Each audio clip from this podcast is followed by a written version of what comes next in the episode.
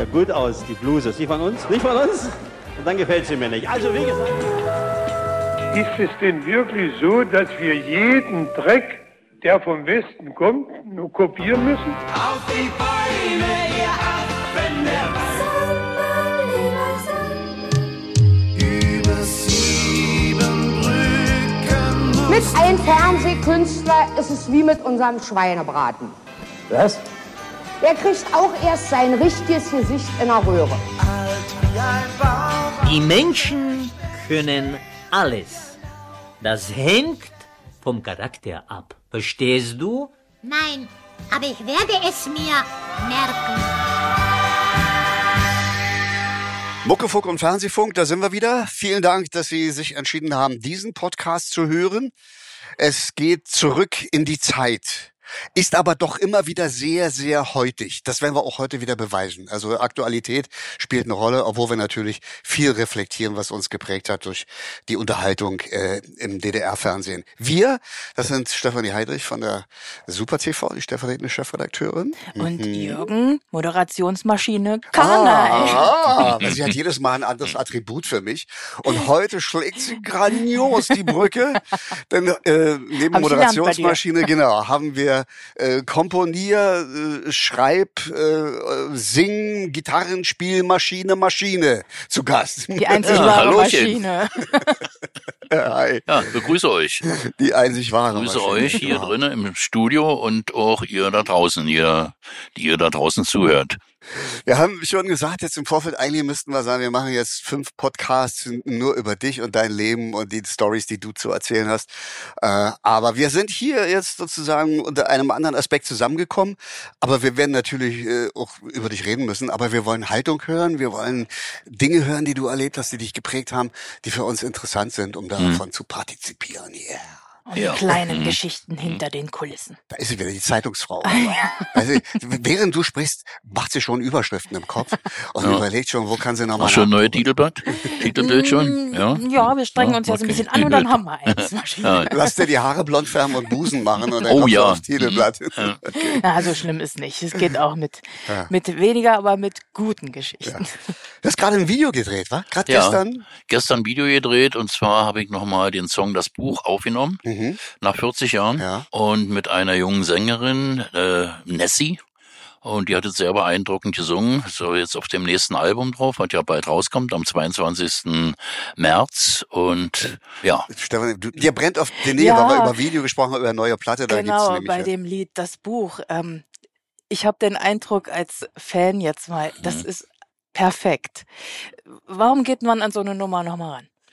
Weil wir gemerkt haben oder ich gemerkt habe, dass die Leute das immer wieder wünschen und äh, ich mache ja mit Uwe Hasbecker ein äh, Duo sozusagen. Wir spielen, machen Konzerte und die werden mittlerweile immer immer voller und äh, sind wir sehr glücklich drüber. Und die Leute haben immer wieder gefragt, warum spielt er nicht das Buch? Und da habe ich mir gedacht, mit zwei Gitarren das Buch zu spielen, das ist ein bisschen waghalsig, weil normalerweise ist das ja so eine bombastische mhm. Nummer. Mhm. Dann haben wir das probiert und die Leute sind so beeindruckt, die sind sich, die liegen sich in den Armen, singen mit. Und habe gedacht, also wenn so ist, dann produziere ich das doch mal neu. Und das ganze Album heißt ja Mein Weg, sind also ein paar Sachen drauf, die schon älter sind, also und äh, fünf neue Songs. Und äh, im letzten Moment ist mir noch eingefallen, dann machen wir das Buch. Und da war klar irgendwie für mich, da müsste jemand sein aus einer anderen Generation. Und äh, dann haben wir die Nessie gefunden, eine tolle Sängerin, und äh, ja, kann man hören, ab 1. März, glaube ich, wird das Video veröffentlicht. Mhm. Das ist natürlich gespannt. auch ein super Gefühl, wenn man irgendwann mal einen tollen Song gemacht hat, der wirklich großartig war. Mhm. Und nach so vielen Jahren stellt sich raus, der ist immer noch aktuell, der ja. ist immer noch cool. Ja. Also auch nicht nur musikalisch, sondern auch vom Text her. Ja, ja. Das ist doch und, ein geiles Gefühl, oder? Und Nessie hat so, ja, das tut das vor 30 Jahren schon gemacht. Ich sage, Moment mal, vor 40 Jahren. ja. ja? ja, ja. Und war, ja, die ist total beeindruckt und begeistert und mhm. hat sich auch wirklich gefreut, dass sie da den Song mitsingen, mitsingen kann. Die Botschaft ist ja auch aktueller denn je. Na klar, in der heutigen Zeit, äh, was so passiert. Ich hatte mir doch damals, als wir haben das zum ersten Mal bei Rock für den Frieden ja, gespielt ja. und kein Mensch hat doch das ernst genommen eigentlich. Keiner da hat doch an Krieg gedacht. Europa, Russland, die Sowjetunion äh, waren ja unsere Freunde. Und jetzt ist diese Scheiße passiert. Ja, ja, ja. Aber das ist ja auch äh, dein Credo nach wie vor. Äh, neben Songs, die originell sind und gut sind und rhythmisch natürlich die Leute mitreißen, ist ganz klar. Du hast ja auch immer Songs für Stadien gemacht, Ja. also Rockerrente oder wie sie alle heißen oder so. Aber ihr habt, ihr habt immer Songs und du hast immer Songs geschrieben, äh, die aktuell äh, die die Lebenssituation der Leute erkannt hat und hast das reflektiert. Jetzt Ja. wieder Ja. äh, mit diesem 100.000 Laienrichter. Laienrichter, genau, ja. Ja? Da müssen wir vielleicht für die äh, Hörer, die es noch nicht gehört haben, einmal kurz äh, vielleicht aus dem Text zitieren. Ich habe Ja. das äh, mitgebracht. 100.000 Laienrichter. Habt ihr schon das Neueste gehört, was in der Zeitung steht? Man ist empört. Dann gibt es einen bösen Verdacht. Hier wird jemand zum Monster gemacht. Dann geht's noch ein paar Zeilen weiter und der Refrain geht dann, 100.000 Laienrichter haben ihr Urteil schon gefällt. Wozu braucht der denn Beistand? Das liegt doch alles auf der Hand. 100.000 Laienrichter vertreten ihr eigenes Recht, denn was in der Zeitung steht, ist für sie Gesetz.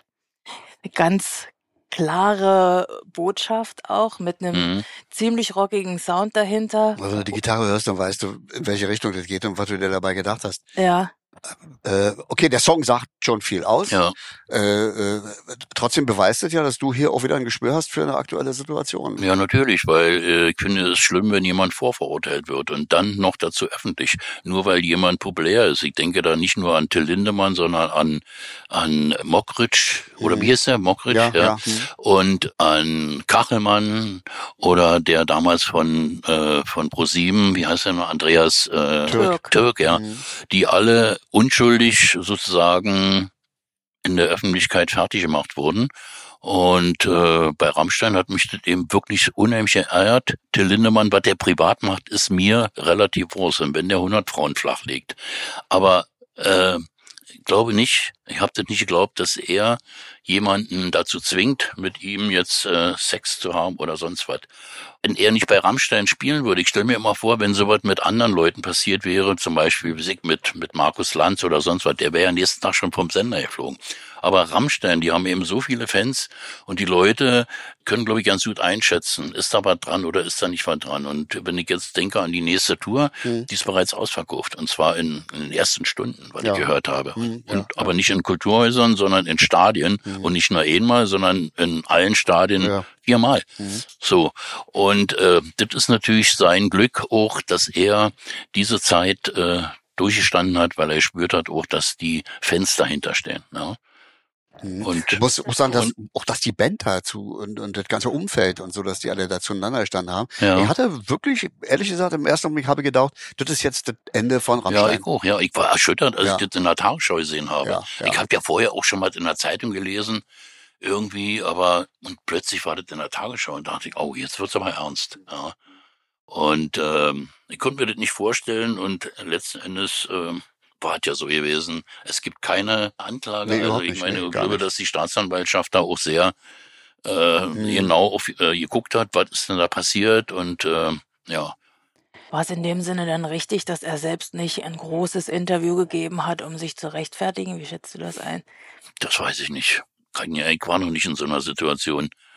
Ähm, das weiß ich nicht, äh, ob es gut gewesen wäre, weil logischerweise jeder, der angeklagt wird, äh, der verteidigt sich auch. Ja? Und selbst Leute, die schuldig sind, die sagen immer, ich war das nicht. Ich glaube, das war richtig so, dass er sich ausgehalten hat. Mhm. Ja? Und in, in dem Vertrauen, das wird sich aufklären, weil nichts dahinter steckt. Genau, ja. Ja, Also er hat ja durch seine Anwälte reagiert und hat, die Ja. haben mir gesagt, da ist nichts dran. Mhm. Ja. Okay. Du hast eben Rock für den Frieden schon benannt, als wir über das Buch gesprochen haben. Äh, die, die, die Songs, die damals entstanden sind, also insgesamt so in der, in der Rockmusik der DDR, äh, so aus deiner heutigen Sicht und Erinnerung, sind, ist, war das so eine verordnete Geschichte? Macht mal so einen Song, der jetzt irgendwie dahin passen könnte? Oder gab es die Songs und jemand hat gesagt, wir sollten das mal bilden? Nee, bei uns war es keine Verordnung. Wir haben, es wurde teilweise ja geschrieben, wir wurden äh, gebeten, da einen Song zu schreiben, aber es war nicht so. Wir haben den eigenständig gemacht oder ich habe den ja geschrieben, den Song. Ich hatte irgendwie die Idee, neues Album stand an und hatte die Idee, so eine Geschichte zu machen. Was wäre denn, wenn es tatsächlich einen Planeten geben würde, wo äh, intelligente Wesen leben und die, ja, die dann eine Bibliothek haben und eventuell sind da Bücher drin äh, wenn Dichtern, zum Beispiel- Philosophen und Ja, ja, Wissenschaftlern. genau, ja.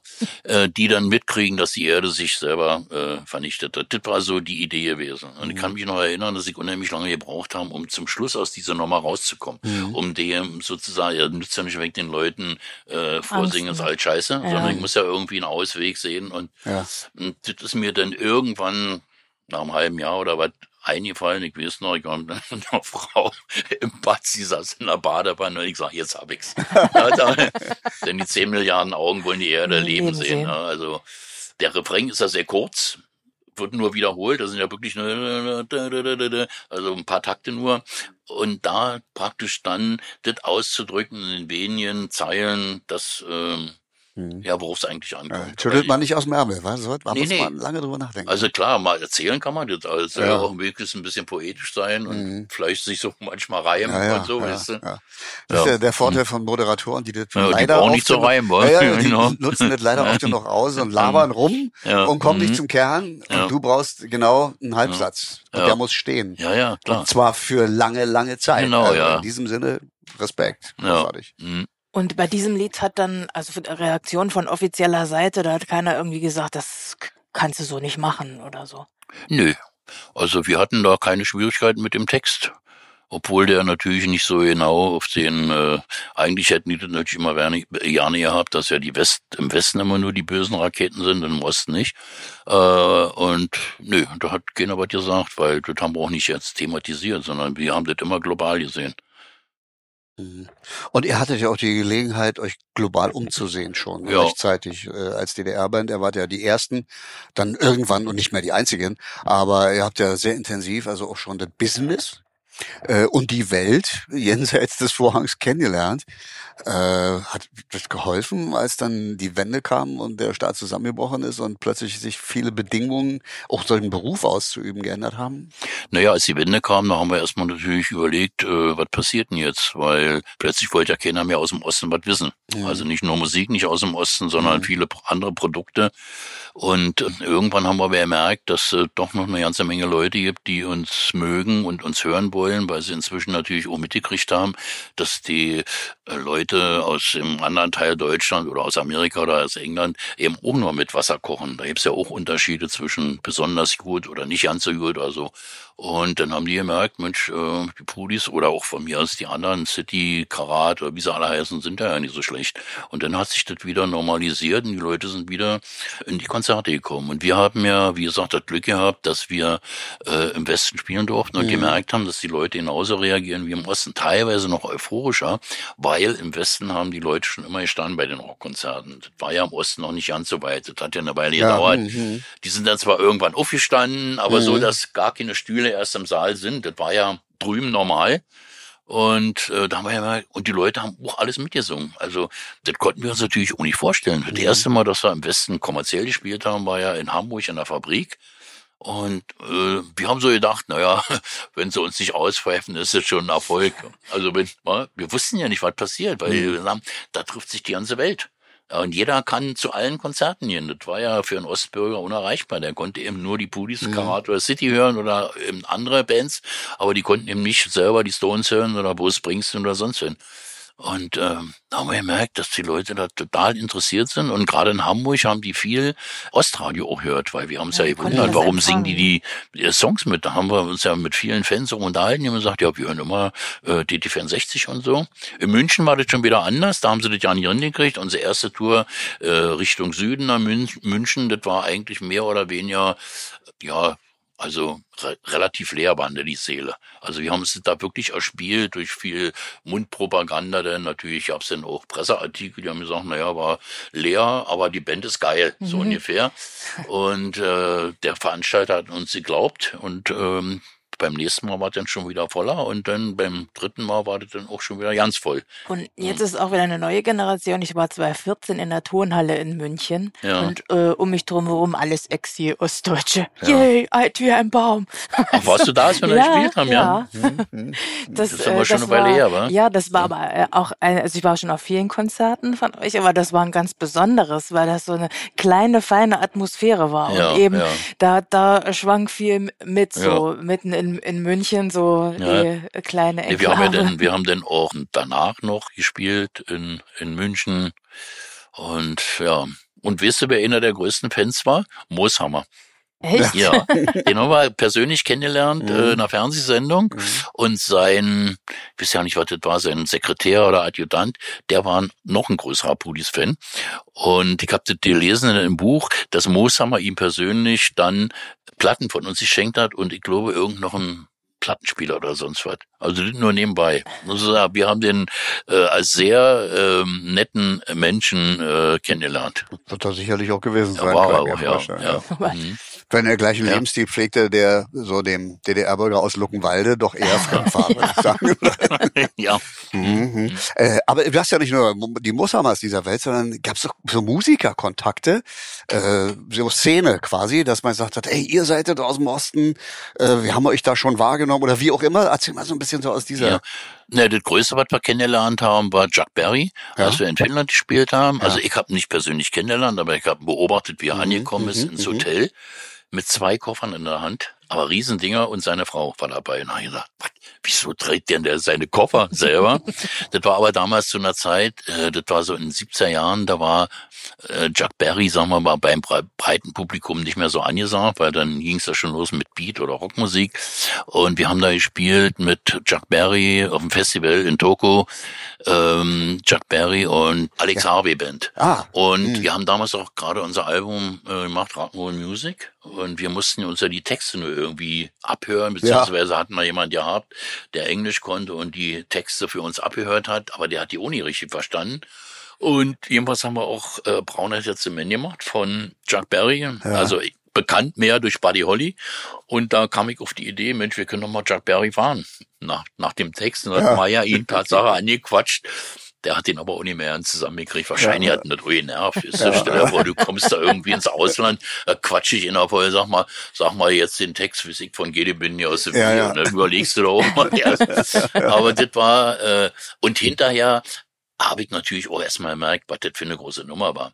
Ich meine, der hat ja alle aus der Musikszene Ja, beeinflusst. Also ja. Beatles, Stones, alle sagen, oder Bruce Springsteen, gibt ein tolles Video, ja, wo ja. Bruce Springsteen mit ihm im Stadion spielt und so. Also das ist Elvis Presley, also Ja. ohne Chuck Berry wäre Ja. das nie gewesen. Also, das war ein tolles Ereignis. Ja, und in Westdeutschland war ja, als wir das erste Mal in der Fabrik waren, war Udo Lindenberg da. Mhm. Und der hat uns dann eingeladen zu sich nach Hause. Da hat er noch nicht im Hotel gewohnt. Das war gerade zu der Zeit, da hat er sein Album rausgebracht, äh, Sister King Kong. Mhm. War ein Album zum Aufklappen und das hat er uns jeden, hat er ein Album geschenkt. Ich meine, muss bedenken, das war, wann waren wir da? 79 war, glaube ich, ich wüsste ja nicht mehr genau. Das war schon was Besonderes. So ein Album zum Aufklappen, das sah ja auch geil aus noch dazu. Ja, und äh, dem hat es gefallen. Der war so einen Tag vorher schon da. Wir haben eine Pressekonferenz gemacht im Old Commercial Room. So ein bekannter Laden, so, wo also Presseleute sich treffen. ne? Und da war auch Udo Lindenberg. Den, den hat es interessiert, äh, was die Ostkollegen da so alles zu sagen haben. Aber wenn ihr dann äh, Kontakt hattet zu anderen Musikern, dann habt ihr ja auch immer gesehen, was bei Lindenberg oder bei Bob möglich ist im Ja. Westen. Und äh, ich weiß, dass viele immer gesagt haben, wenn es was Neues gab, äh, die Pudis hatten es immer zuerst. Da habt ihr Ja, immer Wert stimmt, drauf ja. gelegt, dass ihr. Technik und so weiter auch mit in die DDR gebracht habt. Na, das haben wir Harry zu verdanken gehabt. Also Harry ist ja unser Manager gewesen damals, leider lebt er nicht mehr. Unser und war Bassist gewesen und der war ja sozusagen der Geschäftsmann. Und der hat immer alle neuen Instrumente besorgt und so. Ich weiß noch, wir waren in Holland und da ging es noch zu Ostzeiten. Also wir haben ja nur, für uns gab's ja nur entweder Klamotten, Platten oder Musikinstrumente kaufen. Und, äh, naja, und dann hat man Aufträge, also irgendwie Seife mitbringen oder Ich glaube, das würde auch ein Buch füllen. Ja. Wie Harry war ja sehr kreativ auch. Genau. Harry war ja Mhm. derjenige von euch, der hat an der Ostsee Steine genommen, Mhm. hat die zu kleinen Männlein zusammengeklebt, ein Stück Fell oben drauf und Gesicht drauf gemalt und Pudi runtergeschrieben. Mhm. Ja. Und das hat er verkauft, das Merchandising. Also der, der Ja, hat noch ja. Kinder an Merchandising gedacht. Ja. Da geht der am Strand spazieren und kriegt die Idee mit dem, also so war Harry. Aber Ja, ja. Jürgen, ich Und- weiß auch, Maschine hat mal einen Schiffsmotor gekauft in Ja, ja, Russland. Ja. Nee, aber nochmal, noch mal, Das äh, mit, mit Harry, das war in, ich weiß ja nicht, ob das in Amsterdam war oder, oder Den Haag, weiß ich nicht mehr. So ein relativ kleiner Musikladen. Aber da gab's alles so. Und ähm, Harry hat ja so eine besondere Art äh, zu handeln. Also der sagt, nee, können wir nicht so machen, sondern er sagt dann irgendwas lustig oder so. Ich, ja, ich habe mir den Preis eigentlich anders vorgestellt, aber weiß ich nicht, wahrscheinlich habe ich mich doch geirrt oder so. Jedenfalls hat er denn den so weich gekloppt und der hat immer nur gesagt, ja, ja, machen wir speziellen Harry-Preis. Ja, ja, ja. Bist du der Holländer? Speziellen Harry-Preis. Und, und dann sind wir da, weiß ich noch, da haben wir diese blauen Boxen. Wie hießen die denn so? Da haben sie alle gekickt. Äh, nicht Orange, die waren ja orange. Irgendwelche blauen Boxen. Also dann haben wir so eine, so eine kleine PE haben wir uns gegönnt. Äh, die Boxen, also noch nicht so eine große mit Bassbeams und sowas alles. Ähm, und ähm, ja, das wurde dann eben alles äh, rübergeschleppt. Und dann hat er natürlich auch viele Akkordeons verkauft, wa? Akkordeons, die haben drüben dasselbe gekostet wie im Osten. Ja, da ja, kannst du ja. dir vorstellen. Ja, ja, aus Markneukirchen oder so, wo die Dinger Ja, ich weiß ja nicht, wo er Weltmeister war ja auch im Westen äh, ja. Äh, sehr beliebt, äh, Akkordeon. Ja. Ja, Und und, die Sache äh, mit dem Schiffsmotor Ja, Schiffsmotor, da sind wir äh, in der Sowjetunion gewesen, damals mit Siegfried Valendi. Mhm. Und der war in der Sowjetunion, also Tatsache, ein richtiger Superstar. Wir haben da Mhm. die erste Tour, die wir gemacht haben, übrigens drei Monate. Ähm, Siegfried Valendi konnte gut Russisch, sah, Russ, kann er immer noch wahrscheinlich, sah gut aus und hat auch ein bisschen gesungen, sagen wir mal so. die Leute sind völlig ausgerastet. Ich weiß noch, wir waren in Tbilisi und da hat der gesungen Suliko Mhm. auf Grosinisch. Die Leute sind ausgerastet. Ja. Aber sagen wir mal, wie gesagt, er hat gesungen, aber gibt ja unterschiedliche Ja. Darbietungsweisen Ja. beim Singen. Und die Leute haben gebrüllt. Und der hat uns gesagt, also Geschäfte machen kann man mit Motoren, mit Bootsmotoren. Da gab es zwei Sorten, das gab Wischer und Moskwa, Moskwa-Motoren. So ein Außenborder. Oh, hat alle gekauft und wir sind ja da rumgereist. Wie gesagt, wir waren drei Monate unterwegs und alle fünf Tage dann in eine andere Stadt geflogen, meistens geflogen. Und dann wurden die Motoren Hm. da äh, ver, verladen. Das war ja so ein Riesending, wisst ihr, Außenborder. Ja, ja. Mhm.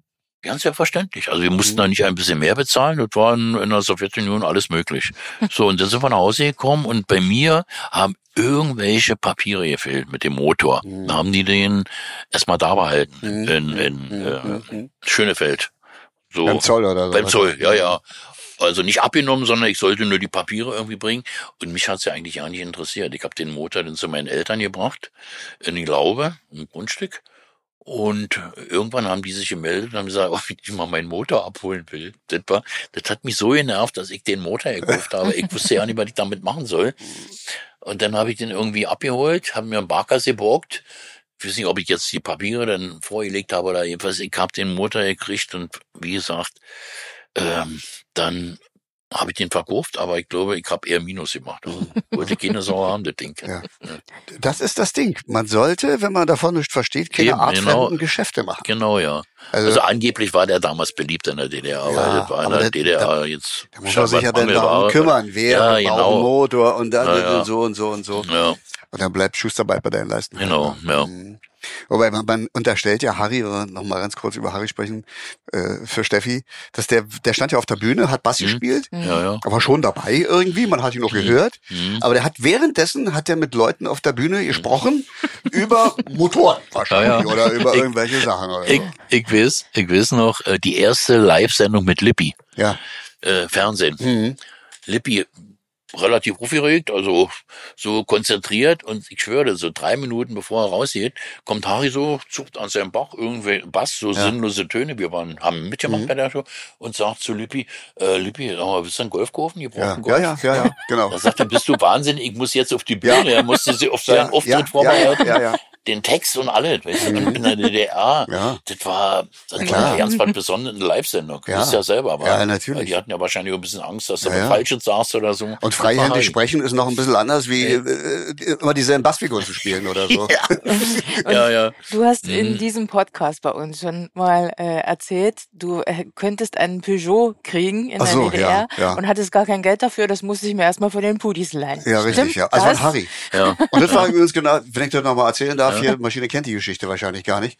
Ich, wir standen im Bonstudio Ja. und ich habe den Brief gekriegt, dass ich so ein Peugeot kriege. Ja. Und äh, ich hatte ja nicht so viel Geld Ja. für diesen Peugeot. Ja. Und dann habe ich Harry erzählt, so nebenbei, äh, während der Probe. Und der fasst ja in seine Jeans in eine Hosentasche, zieht Geld raus, genügend Geld und gibt mir das und sagt, hier, gib's mir wieder, wenn du das hast. Aha. Und als ich es ihm wiedergegeben habe. Monate später, sagt er, was ist denn das? Ich sage, das hattest du mir geborgt. Ach so? Ja, nee, leg mal dahin. So, so war Harry. Aber, aber er war auch Ja. freigebig und er Ja, hat ja. äh, vertraut und so. Also das war, ja, das war auch ein Segen, war in eurer Ja, Band, ja. dass da so ein Typ dabei ist, Ja, oder? klar, ich hatte einen Bekannten gehabt, eine Bekannte, die war, wir waren befreundet, die haben einen Lader verkauft. Äh, den wollte Harry den haben, habe ich vermittelt. Und Harry hat mich gefragt, ob ich den abholen würde. Ich sage, na klar, mach ich. Ein weißer Lader, der war fast neu. Mhm. Dann habe ich den zu ihm nach Hause gebracht, hab ihn draußen hingestellt, drin. Ich sage, hier, ja, willst du nicht mal rausgeben? Ach, ne. Das hat ja nicht interessiert. Ja, ja, ja, ja. Der hat ja vorher schon ein paar Laders Ja. gehabt. Da hab ich den hingestellt und ist ja nicht, denn meine Frau hat mich dann gefahren nach Hause. Mhm. Ja, so war Harry gewesen. Mhm. Ja, so war er. du hast vorhin gesagt, ihr habt doch Schallplatten äh, mitgebracht natürlich. Also neben Bootsmotoren aus Russland, Ja, ja. weiß der Geier. Mhm. Äh, hast du noch Schallplatten? direkt? Na klar, hab ich. Also Vinyl? Steht Ja, noch bei hab dir, ich noch, ja. Hast du? Ja. Mhm. Äh, wild zusammengesammelt oder hast du so ein paar spezielle Sachen? Naja, ich, hatte, ich deinem kann mich noch erinnern, damals habe ich unter anderem gekauft, gerade Nina Hagen, als sie raus, Mhm. frisch rauskam und dann Elvis Costello und irgendwelche Zeug. Alles konnte ich mitnehmen und Nina Hagen musste ich da lassen. Also die haben sie mir abgenommen, die habe ich, ach nee, die haben noch äh, ein paar andere Platten, da wollten sie aber nur hören, was das ist. Die habe ich auch wieder gekriegt, aber Nina Hagen habe ich nicht wieder gekriegt. Die habe ich mir dann aber wieder neu gekauft. Ja. Das war ja die erste, Ja, da haben die noch mit Spliff äh, hier, Ja, hier ja, und ja, so. ja, also ja. das war schon, Ja, war schon eine geile Platte ja, ja. Naja, Republik, Flüchtige Ja, Platten ja. wieder zurückführen, das war wahrscheinlich nicht Ja, ja, opportun. genau, ja. Da waren die im Osten noch ein bisschen eingeschnappt. Aber ich äh, staune, dass ihr auch an solche äh, Situationen gekommen seid, an solche Grenzen gestoßen seid, weil man denkt ja gemeinhin, für euch war alles möglich damals. Hm, Nee, nee, bei uns war nicht möglich. Wir wurden genauso kontrolliert, vielleicht nicht ganz so hart. Äh, und du durftest keine Zeitung zum Beispiel mitbringen. Das war wirklich gefährlich. Aus irgendeinem Grund. Also keine Musikzeitung. Die haben wir dann immer irgendwo versteckt, weil ich konnte nicht ohne Musikzeitung nach Hause fahren. Das war das erste für mich, wenn ich im Westen war. Ja. Da ich mir erstmal einen neuen Musikexpress und was das so alle die Mhm, abgekauft habe. Und habe mich dann erstmal in die nächste Raststätte gesetzt, äh, zumindest einmal durchgeblättert. Ja, klar. Das war für mich einfach so, Mhm. und wir wurden äh, jetzt nicht so, so scharf kontrolliert, aber immerhin. Und wir hatten, da gab's ja damals diese, dann haben die unter, unter, unterm Auto geguckt, hatten so einen Spiegel. Ja, das- Und mhm, Harry so ja. ins Ton, also achsenmäßig eigentlich alles in Ordnung. die hatten ja dann teilweise auch Humor gehabt, die Grenzer. Ja. Naja, wenn da die Pudis an der Grenze auftauchen, anderes, ja, ne? ja, ja, also, der war ja in der DDR mega bekannt. ja. Hat Harry auch eure Gagen mit äh, den DDR-Oberen eigentlich ausgemacht oder wie, wie lief das ab? Äh, wie das Jetzt ge- kommt die Journalistin von der Ja. Super TV. Ja. Jetzt geht's ums Ja. Geld. Also das war so gewesen, dass Harry und Meier sich darum gekümmert haben, dass wir ab einer bestimmten Zuschaueranzahl eine Vereinbarung haben, wo wir mehr Geld nehmen dürfen, weil wir gesagt haben, warum sollen wir denn vor 10.000 Leuten spielen und kriegen das Geld, das wir vor 500 spielen? Dann spielen wir doch lieber 20 Mal vor 500 Leute, dann haben wir das 20-fache. Irgendwann haben die dann begriffen und äh, es gab dann noch, glaube ich, Hauf Henkler und Schöbel, glaube ich, hatten dann auch freie Verarbeitung. Aber wie gesagt, ich habe damit nie was zu tun. Ich äh, bin also ein schlechter Verhandlungspartner, was finanzielle Sachen angeht. Aber Harry kann das. Und wir haben es geschafft, dass wir dann äh, auch wirklich uns rar machen konnten. Dass wir dann einmal gespielt haben vor, weiß ich hier zum Beispiel in Dresden, der Junggarde, wo 7000 Leute drin gehen oder fünf, ich weiß es ja nicht. Äh, und dann haben wir aber nicht mehr in Dresden gespielt, ja. Aber stimmt denn die Zahl, dass ihr 20.000 DDR-Mark pro Konzert gekriegt habt? Äh, ja. Also je nachdem, wie viele Leute auch da waren. Also, also ab einer Mhm. bestimmten Summe, das wurde dann irgendwie gestaffelt. Mhm. Ja. Und wenn man das dann Ja. hochrechnet, kann man dann sagen, ihr wart DDR-Mark-Millionäre? Millionäre waren wir nicht, aber uns ging es gut, weil das Geld äh, wurde dann natürlich auch teilweise ja getauscht, wenn man dann in den Westen gefahren ist, äh, weil man wollte, für mich war immer nur wichtig, dass ich gute Instrumente habe, dass ich meine Platten kriege und dass ich mir auch mal ein paar neue Jeans kaufen kann. Mhm. Das war für mich, Ich habe so das Bedürfnis, das auch nochmal irgendwie einzuordnen mit den 20.000. Weil ihr hattet fünf Techniker oder sechs oder so Leute, Ja, die ja. arbeiten Ja, klar, das mussten, muss man ja dazu- damit so richtig dann die Produktion als solche überhaupt. Genau, Äh, das geht vom Catering los äh, bis hin, dass eben auch ein paar Autos fahren und LKW und so weiter und so. Also das ist auch Also heute würdest du mit 20.000 jedenfalls mit dem Aufwand, den wir machen, nicht mehr rauskommen. nee, nee. Weil irgendwann hat sich dann natürlich auch durchgesetzt, dass kein Mensch mehr eine eigene PE hatte. Aber im Osten war das so, die meisten Bands hatten eine eigene Eine eigene PE. Anlage, ja, ja, eine eigene Anlage. Mhm, Äh, denn die Techniker müssen ja bezahlt werden, die Autos müssen bezahlt werden, die Fahrtkosten und das alles. ja. Und heute ist es so, du, du hast keine eigene mehr, aber du musst Ja. sie mieten. Ja. Äh, Ja, ja, und dann dann- Blackbox ja, ja. Music und da kommen 100 Leute Ja. und dann bist du bei den Kosten. Also, Ja, also ja. bloß damit man das einordnen Genau, kann, ja. weil ich möchte nicht, dass jemand, der den Podcast jetzt hört, sagt, Ja. 20.000 durch wie viele Pudis Ja. waren es? Fünf? Ja, ja, oh, ja, ja. Also das muss man schon. Ja, da musst du ja auch bedenken, was sie eingenommen haben. Kannst ja auch sagen, bei 10.000 Mhm. Leuten, äh, sind, wenn es 10, 10 Mark gekostet. Ja, ja, der, der Staat dann hat kommt schon ja- ganz gut ja- mitverdient. Ja, na ne? klar. Mhm. Und da muss man sich fragen, na, wer soll denn da Geld verdienen? Die sollen ja alle Geld verdienen. Aber weswegen die Leute da sind, waren nun mal, sind nun mal letzten Endes die Künstler, die Musiker. Mhm. Also müssen die dafür auch äh, entlohnt werden. Ist doch ganz klar. Gab es da unter den äh, Kolleginnen sowas wie Neid und Du, wenn jemand neidisch war, das erfährst du ja selber als Letzten. Also zu mir hat keiner gesagt, ich bin neidisch auf dich oder so. Aber man hat natürlich im Umfeld schon mal so Bemerkungen gehört, ja, und so. Hm, Kann schon sein, dass es Leute gab. Es war immer, es ist immer so Leute, die irgendwie bekannt sind und noch dazu in der DDR, die werden manchmal eben auch eingefeindet, angefeindet, weil es gibt immer Leute, es gab immer Leute, die sagen, im ersten ich sowieso halt scheiße. Und damit werden dann die Musiker, die Künstler, die Moderatoren und die Sportler, die werden ja alle über einen Kamm geschoren. Kann mich noch erinnern, dass ja Katharina Witt äh, ausgepfiffen wurde in äh, auf der Radrennbahn hier. Weißensee. Weißensee, Ja, ja, ja, völlig ja. sinnlos. Also die. Mhm. hat eine Ansage gemacht, hat sie gefreut. Sie sagt jetzt, weiß ja nicht, bei welchem Konzert das war, wurde die ausgepfiffen. Das war da letzten Endes nur der Hass auf, äh, auf oder der, der, der, der Frust äh, auf den Osten. Und da war, musste in dem Moment Katharina Witt herhalten. Es gibt jetzt ein zweites Buch, Ja. äh, Mhm. wo du nochmal Nachschlag gibst. Ja. was bisher Mhm. geschah. Ja. Ja. Mhm.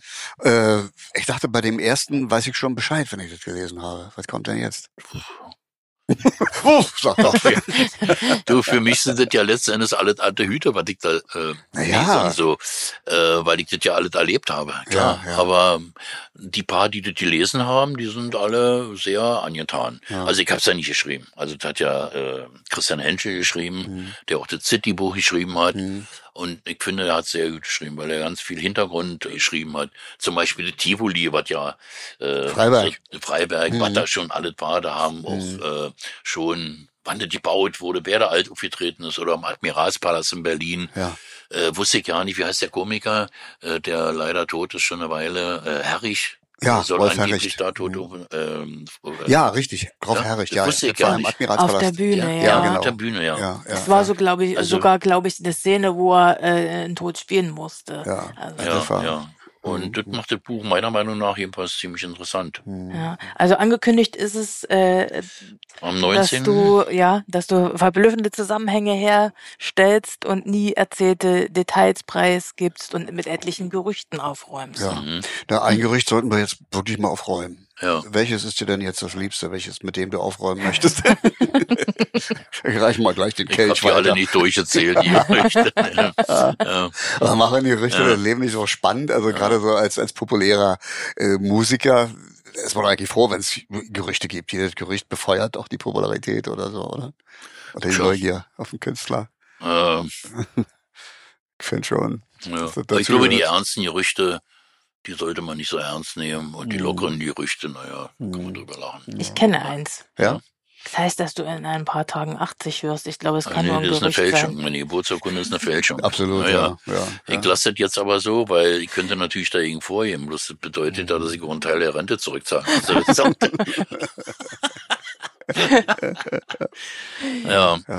Ja, ist schon erstaunlich. Also als wir alle so irgendwie Mitte 30 waren, da haben wir, da denkt man an sowas natürlich nicht. Überhaupt nicht. Und äh, ich erinnere mich, dass äh, ich selbst damals schon, das ist unvorstellbar eigentlich, da haben wir schon Witze gemacht über die Pudis, Ja, weil es die schon mehr als zehn Jahre gab. Ja. Das waren sozusagen schon Urgesteine. Genau, dadurch ist ja der Song Rockerrente auch entstanden. Genau, Ja. richtig. So. Ja. Aber was haben wir heute? Ja, Jetzt wirst du 80. ja. Ja, ich meine, ich find's toll, großartig. Und ich wünsche dir, dass du nach wie vor so fit und mobil bleibst. Das sind so die Keith Richards und Mick Jaggers dieser Welt, die durch nichts zu kriegen sind, wa? Ja klar, ich bin auch ganz zufrieden oder? damit, ja. Hm, Würde ich ich sagen. glaub das selber nicht, aber das ist ja immer so. Du hast jetzt wirklich, also jetzt das Album raus, äh, du hast äh, dein Leben hergegeben und deine Stories für das ja. neue Buch, was jetzt kommt, kann Ja. man das so formulieren. Von mir aus. ähm, Ich kann mir, also das kann ich mir wirklich ich nicht hab mein vorstellen, dass Leben du für das sitzt, Buch gegeben. oder? Ja, dass du jetzt sitzt am Rechner und si- das selber Nee, um und so, das Gottes Willen, nein, nee, nee. Überhaupt Dann nicht. würde ich ja kein Buch schreiben. Nee, Ja, nee. Äh, Das hat ja, wie gesagt, Christian Henschel Mhm. geschrieben und das andere Buch davor hat Wolfgang, Wolfgang äh, Martin. äh, Mhm. Wolfgang Martin geschrieben. Mhm. Ja. Und das Schöne war ja auch, die haben mir gefragt, ich habe ja nie gesagt, ich will ein Buch Ja, machen. ja. Haben mich gefragt und gesagt, okay, wenn ich nicht selber schreiben muss.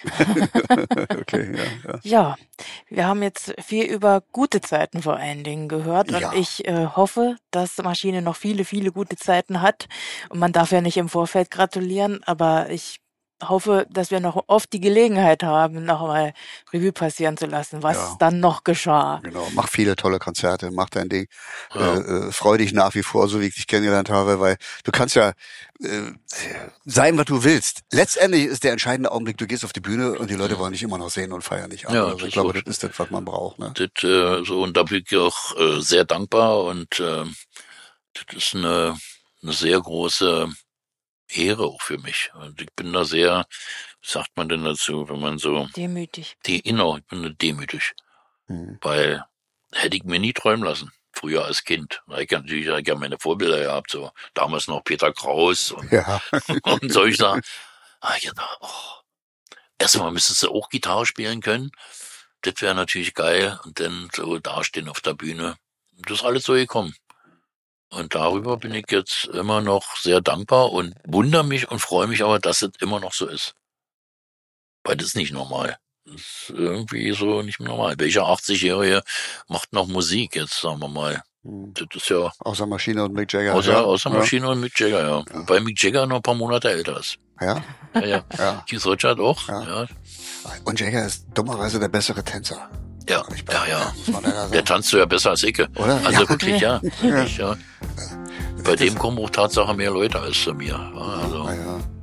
Oh, jetzt könnten wir, Ja, jetzt Stefan, wir jetzt könnten wir hier stundenlang, mit den Stones jetzt hier reingehen, aber Podcast ist vorbei. Äh, es ist alles gesagt. Wunderschön, wie du das gesagt hast. Wünschen wir dir weiterhin, dass die Leute kommen und dass du gesund bleibst. Und, da äh, bedanke ich mich sehr. Alles Gute.